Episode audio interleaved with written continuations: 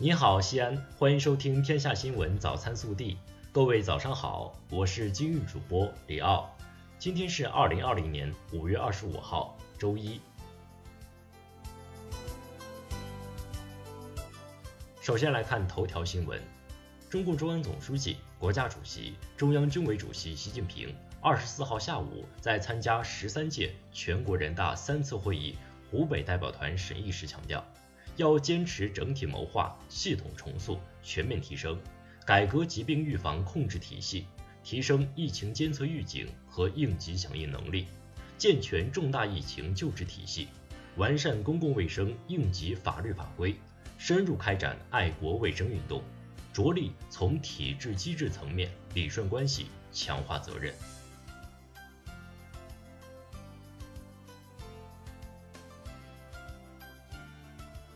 本地新闻：西安市统计局发布数据显示，四月份复工复产、复商复市有序展开，生产逐步好转，需求加速恢复，新动能持续发力，全市经济运行平稳，主要指标继续改善，生产生活向常态回归，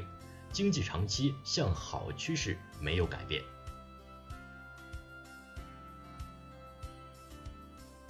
五月二十三号。全国人大代表、市长李明远在审查计划报告和预算报告时建议，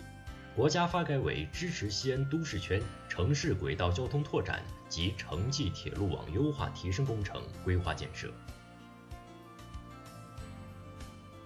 五月二十四号，全国人大代表、市长李明远在审议民法典草案时表示，西安将加大普法宣传力度，确保民法典深入人心。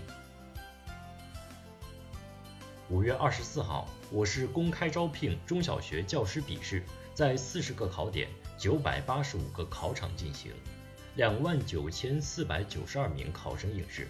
此次计划招聘教师一千九百七十五个，这是新冠肺炎疫情爆发以来我市举办的首场大型现场笔试。为进一步深化公安部交管局在全国开展的“一盔一带”安全守护行动，着力规范行人、非机动车通行秩序，西安交警从五月二十五号至六月八号将连续开展半个月的突击整治统一行动。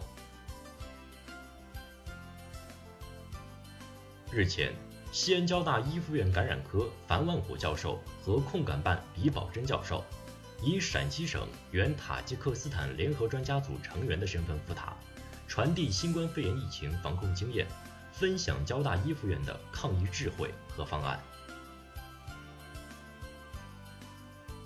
五月二十三号，记者从西安市曲江新区了解到，金秋将投入使用的曲江第七小学正在夜以继日的建设中，致力打造成一所生长在公园里的生态学校。学校规划开设四十八个教学班，可容纳约两千一百六十名学生。近日，白鹿原上的滑板女孩张英因心疼外公接送太累，自己滑一个小时的滑板去上学的事情，引发了社会广泛关注。不少网友表示，孩子懂事的让人心疼，捐助自行车购买张英家的樱桃，想给张英辅导数学科目。社会各界人士纷纷伸出援手，给这个乐观坚强的小女孩提供帮助。国内新闻，国防部新闻发言人吴谦二十四号就美国售台武器发表谈话。他说：“我们强烈敦促美方立即停止对台军售，立即停止美台军事联系，以免给两国两军关系造成进一步损害。”美方此举严重违反一个中国原则和中美三个联合公报规定，粗暴干涉中国内政，中方对此表示强烈不满和坚决反对。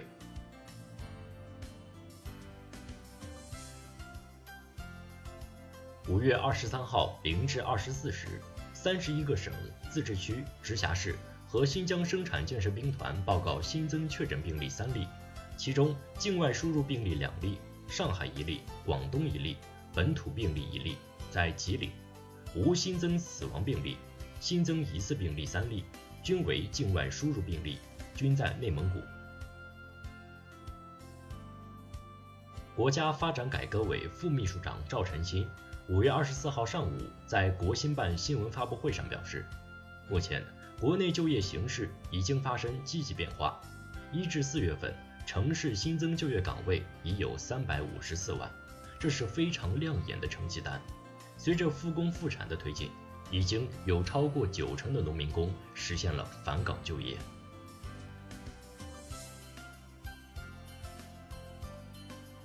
五月二十四号晚，二零二零珠峰高程测量登山队队员到达海拔七千零二十八米的北坳营地，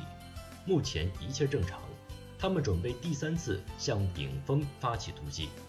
如果天气等情况顺利，队伍计划于五月二十七号攻顶，完成顶峰测量任务。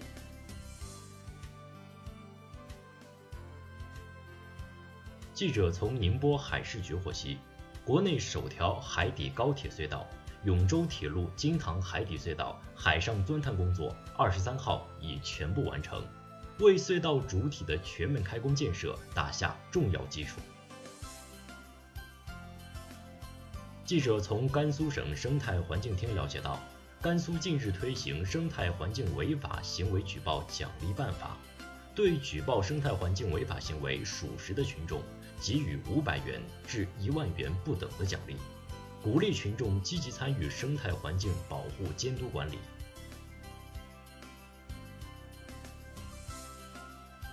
随着河南灵宝成岩遗址发掘的推进，一座制陶业特征显著的仰韶早期六千多年前聚落揭开面纱，仿纸、陶窑、经淘洗加工的细泥块及大量草木灰、烧土等。为研究仰韶早期山区小遗址的聚落功能提供重要依据。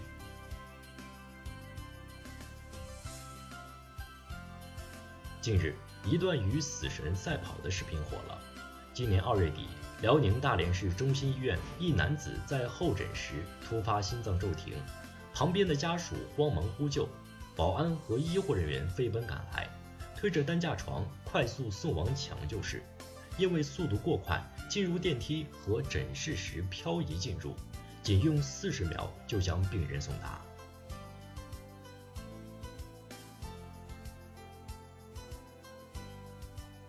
据北京市公安局官方微博消息，近日一男子站在一辆停在马路中间吉普车上，手舞足蹈炫耀的短视频在网上流传。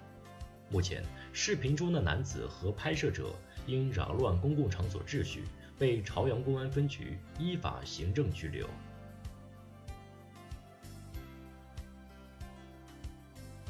随着夏季来临，气温升高，手足口病进入高发期。专家表示，对于手足口病，保护易感人群的最好方式是接种疫苗，做好预防。